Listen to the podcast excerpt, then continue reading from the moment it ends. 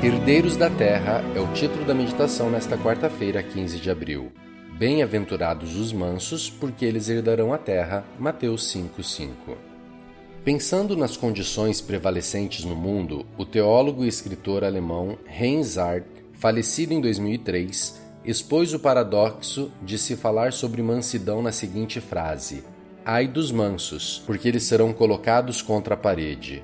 De fato, o mundo está cheio de pessoas que tudo medem em termos de força, poderio e agressividade como meio de conquista.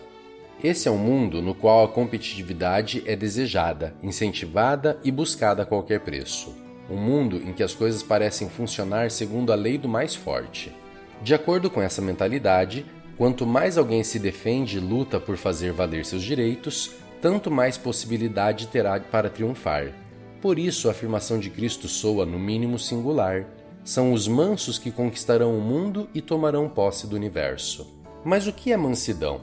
Para alguns, mansidão pressupõe atitude servil. Os gregos não tinham respeito pela mansidão justamente porque a consideravam servidão. Há quem associa a timidez a uma submissão incondicional ou passiva rendição a outras pessoas. Entretanto, mansidão não significa inércia. Os verdadeiros mansos são ativos, valentes e fortes. São diligentes e não contemporizam com o erro, agindo sempre como seu mestre, com serenidade, disciplina e domínio próprio, desprovidos de ostentação. Kevin de Jong disse: Mansidão é aprender autocontrole em vez de querer estar no controle, é abrir o coração em vez de cerrar os punhos. É assim que ela se torna a força mais poderosa do mundo a mansidão sempre triunfa quando todos os argumentos e recursos falham.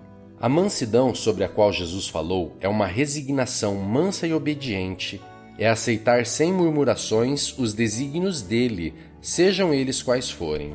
Quando a desgraça nos alcança e a adversidade nos surpreende, não são palavras agressivas, muito menos força física, que nos capacitarão a superá-las Necessitamos de mansidão, uma paciente disposição de acatar sua vontade.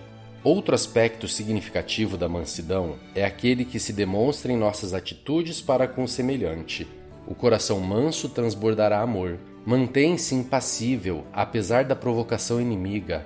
Assim como no Calvário, a paciência e a mansidão de Cristo colidiram com a máxima expressão da maldade humana. Por isso, seu apelo ainda é: Aprendam de mim que sou manso. Somente os que absorvem esse aprendizado herdarão a terra. Bom dia.